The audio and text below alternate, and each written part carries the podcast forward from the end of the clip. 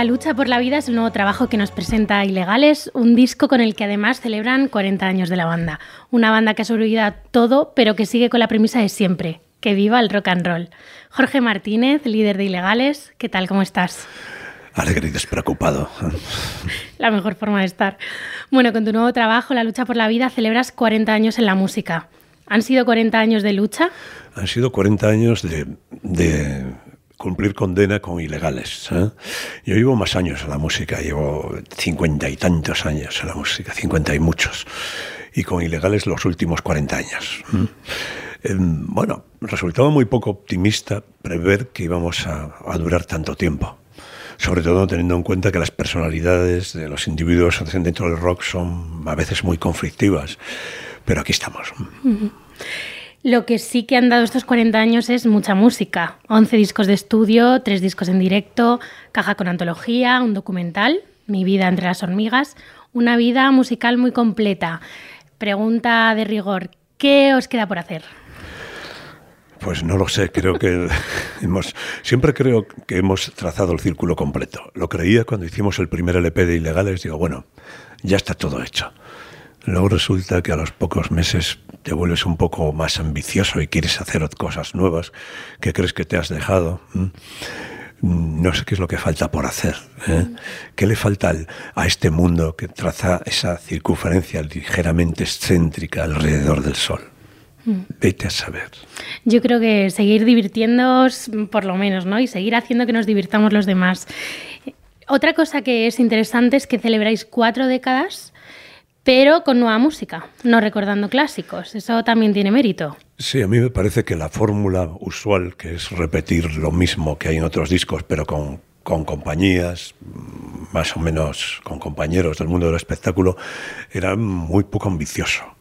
Entonces queríamos generar algo nuevo, utilizar canciones a estrenar o de muy corto recorrido, porque también si invitas a alguien al disco y la canción está muy hecha o muy trillada, pues es eh, le van a comparar, ¿eh? le van a comparar con la primera versión y funciona la impronta. Cuando oímos una canción la primera vez, creemos que esa es la buena, la damos por la versión mejor posible. Generalmente no es así, pero, pero queríamos evitar eso. ¿eh? Así que con material nuevo que esté todavía palpitante, yo creo que es la manera de celebrar este 40 cumpleaños. Eso significa también que después de 40 años uno sigue teniendo cosas que decir. En mi opinión, cada vez uno tiene más cosas que decir, ¿no? Pero bueno, hay una reflexión ahí también que hacer. Claro, cuanto más vives, más cargado vas de experiencias. ¿eh? Puedes hablar de la propia vida o de todas las vidas que hayas visto a tu alrededor. Eh, amplías mucho la carga. ¿eh? Y, te puedes. Eh, además, el hecho cultural consiste también en aprovecharse, en, devorar cosas anteriores. No se trata tanto de creación. Como, como, bueno, pomposamente se llama a veces, los peluqueros hablan mucho de creación. Yo no me llevo bien con los peluqueros. el, y en, la Sociedad de Autores también se habla mucho de creación. Se trata de más bien de el hecho cultural es apropiarse de cosas de generaciones anteriores y a veces de darles una forma diferente o de mezclarlas en un cóctel que puede generar aspectos mm, no vistos antes, pero sí que hay mucho de continuidad. ¿eh? En todo lo nuevo. Pero has mencionado una palabra que me ha chocado un poco, a lo mejor por, por el momento también de corrección en el que vivimos, que es apropiación. Sí, sí, es una clara, es un saqueo, vamos a decirlo claramente. Es un saqueo de, de cosas que han hecho generaciones anteriores. Mm. ¿Cómo crees tú que han evolucionado tus letras, ¿no? que también es otro como de los, de los grandes tótems? ¿Hay más rabia? ¿Hay menos? ¿Hay otra cosa? ¿Hay reflexión? ¿Seguís siendo unos macarras? Bueno, he escrito cosas como este disco, Estoy pensando en una canción que dice, desde el día en que me bautizaron, llevo el diablo muy dentro de mí. Todo el infierno va conmigo porque me he fundido con el mal. Eh, dice, no existen circunstancias atenuantes. Mi vida es puramente criminal. Eh, supongo que me es imposible sustraerme a, esos pequeños y grandes crímenes diarios que todos perpetramos. Eh. No hay país libre de crimen. En fin. Casi nada. Hoy pega escuchar un poco Europa ha muerto, ¿no? Europa ha muerto o hay una canción en este, La lucha por la vida, que es la única canción antigua que la ha elegido, yo creo, de manera muy visionaria. Enrique Bumburi es una canción que escribí en 1978 y se llama Ángel Exterminador. Una de las frases decía, bueno, es una canción, una especie de canción de amor a la guerra. Y dice, aún no se ha declarado, ya lo sé, pero habrá guerra. Guerra, estitante, te amo. Yo también quiero ser ministro de la muerte. Bueno, pues, pues Tristemente, la guerra es un atavismo que llevamos desde hace mucho tiempo y, ahí está. ¿eh? Es como, generalmente en ese cóctel sexo, drogas, rock and roll no se suele hablar nunca de violencia, es como algo tabú, o de dinero. Les parece como si fuese algo feo. Bueno, pues todo ese mercantilismo, todo, todo está dentro del rock y de la vida misma. ¿eh? Mm hoy tenemos esa guerra de la que hablaba la canción.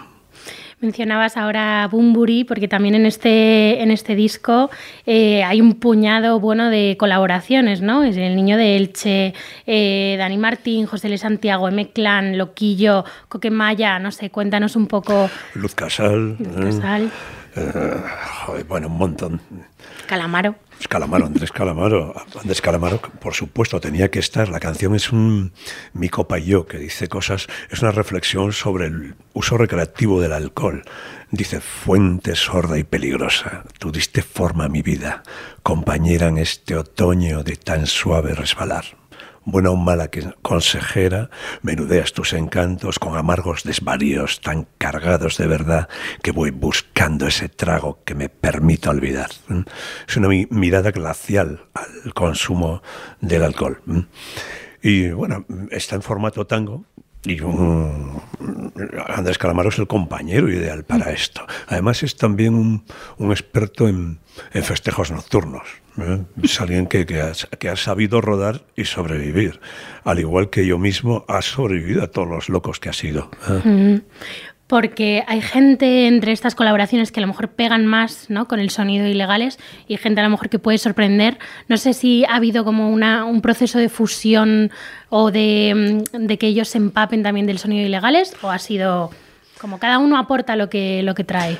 Bueno, a la gente que se ha contactado han sido las canciones quienes han elegido a los, a los artistas. Primero hemos hecho un listado de canciones y luego hemos buscado el artista adecuado para cada una. En, algunas estaba clarísimo porque ya cuando estaba cantando la canción, cuando la estaba escribiendo, digo, esta es para Loquillo, por ejemplo. En otros casos ha sido un poco más difícil. Generalmente se utiliza una fórmula muy diferente, que es repetir, como comentábamos antes, cosas mm, ya trilladas.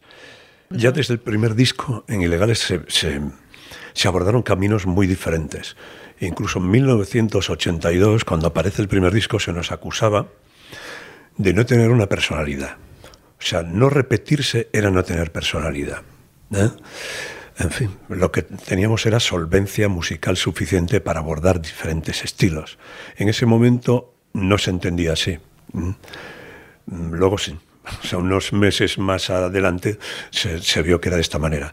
Entonces, mm, hay un montón de artistas muy diferentes, de distintas disciplinas, que entran dentro del contexto de ilegales. Lo mismo podemos tocar, bueno, todos los tipos de música. El rock es una música que se deja contaminar muy fácilmente con otros estilos y al mismo tiempo es una música muy contaminante. Y, bueno, pues nos hemos ido en todas direcciones. ¿eh? Había una un pléyade de artistas magníficos a los que podíamos llamar y lo hicimos con total descaro. Algunos los conocíamos y otros no. No nos hemos dejado llevar por amiguismos ni por conveniencias de ningún tipo. Hemos llamado a, con total desfachatez a los artistas deseados para la canción en concreto. Maravilla.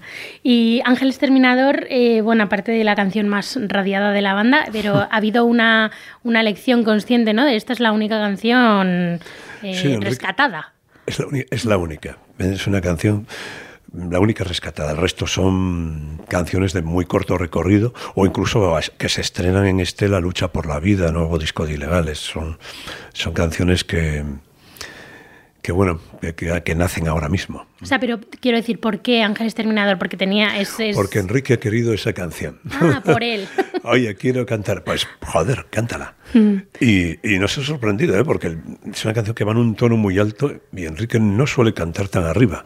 Pues lo ha hecho con una solvencia que nos ha dejado heladas. Cuando recibimos la grabación, estábamos en medio de la pandemia y hubo que grabarla, él tuvo que grabar la voz en Los Ángeles. Y mira, ha quedado francamente bien. Hemos contado también con, con, con, violines y las cuerdas de, Cristina Gestido. Solía trabajar mucho con Sting, con, bueno, con la Ópera de Londres mucho tiempo, incluso con la Sinfónica alguna vez. Es, vino de un medio diferente pero ha entendido muy bien lo que queríamos. Esta Jera es que también ha tocado el contrabajo. En fin, hay un montón de gente. El hombre lobo de Mieres, Juan, el solo de saxo. Hemos acelerado el tempo porque esa es una canción antigua que tenía. La primera versión era como muy saltarina, fuera de toda solemnidad. ¿eh? Así que la grabamos en el 79 y no llegó a editarse. La volvimos a grabar en el 88.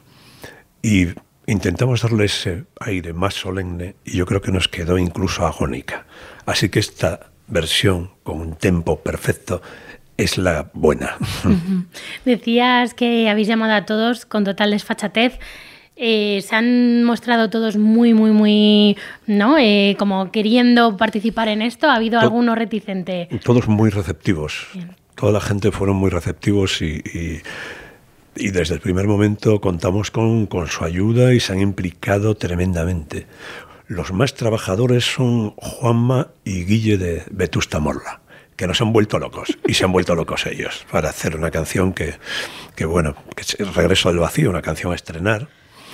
Y, y bueno, les he visto trabajar en el estudio yo creo que han trabajado más que los propios ilegales en la canción. ¿eh? ¿Y los fans como los seguidores vuestros de toda la vida, cómo pensáis que van a recibir este trabajo? Los fans en algunos momentos escandalizados. Hasta hoy el haber invitado a Dani Martín, Dani Martín es un solvente cantante de pop, muy lejano del estilo de ilegales, pero es un cantante que ha crecido muchísimo artísticamente. ¿eh? Desde en estos momentos es capaz de muchas cosas. Hoy se ha editado el disco, mm, su canción, que se llama Juventud, Egolatría, es como tecnopunk. ¿eh? y también con la ayuda de Cycle de Juanjo Reich para conseguir un medio tecno muy potente, casi insultantemente tecnopunk. ¿eh? Y, y hoy han podido comprobar por qué llamé a Dani Martín. Sabía que era totalmente solvente para esa canción y lo ha demostrado se van tapando las bocas mm, mm, en desacuerdo, se van tapando según aparecen los singles. ¿eh? La elección yo creo que ha sido muy acertada desde el principio. No todo el mundo alrededor, managers, etcétera, estaban tan de acuerdo en que, en que iba a funcionar. De hecho, nos aconsejaban fórmulas muy distantes de lo que hemos hecho en este La lucha por la vida pero el criterio de ilegales acaba imponiéndose porque a lo mejor porque somos un poco macarras, ¿qué le vamos a hacer? bueno, tenéis, tenéis esa, esa prebenda, ¿no? Eh, no sé si también habéis pensado en que este tipo de colaboraciones, ahora mencionabas a Dani Martín, pueden acercaros también a un público más joven, ¿os da igual? tenéis vuestro público o habéis hecho lo que, creíais que teníais que hacer. Y la canción manda. Y, un poco de ganas de cabrear también tenemos. ¿eh? no lo podemos evitar. Pero pero, pero los, los resultados, el fin justifica los medios, en este caso. ¿eh? Mm, Luchar por la vida, desde luego. Desde luego es la lucha por la vida. Las canciones son lo realmente importante, la, la sopa sónica. ¿eh? ¿Qué más dan los caprichos de la suerte? ¿Eh? O la certeza de la muerte, o lo que podemos perder o ganar. Lo que importa es la sopa sónica que es algo muy alimenticio, totalmente recomendable y que cura un montón de enfermedades. Desafortunadamente no todas, aún. Aún. Ahora también os vais de gira, leo algunas ciudades, Zaragoza, Bilbao, Santiago de Compostela, Valladolid, Barcelona, Valencia, Murcia, Granada, Sevilla, 7 de mayo la Riviera Madrid y una nueva fecha en Benidorm. Ah, pues no lo sabía. sé que, pues mira, además vamos a, me parece que el día 14 de abril estamos en Santiago de Chile, vamos el 16 a Lima, bueno, luego hacemos Ecuador, hacemos eh, eh, mm, Colombia, creo que vamos a Bogotá, vamos a, México. Va a ser un viaje constante. vivir en ilegales es un trance de viaje mm, mm, que probablemente sin retorno, porque nadie, aunque dejemos marcas al camino, nadie regresa. Mm. ¿eh? O sea que muchísimas ganas, ¿no? De gira. No sé si también eh, luego un disco al final se mide mucho en directo. Se mide. hay que ser duro para defender un disco como este en directo. ¿eh? La banda está muy en forma, Ilegales está muy en forma, los músicos son muy creativos, están en buen momento y se les puede exigir que, que lo hagan. A final de gira, todo el mundo acaba hecho un poco cenizas. ¿eh? Pero bueno, vamos a ver cómo, cómo fluye todo. Bueno, tenéis cuerda para rato, yo creo. Yo creo que sí. Bueno, Jorge, líder de Ilegales, felicidades por estos 40 años, enhorabuena por este nuevo trabajo. Y lo siguiente, nos vemos en los conciertos. Lo siguiente, mañana nunca se sabe.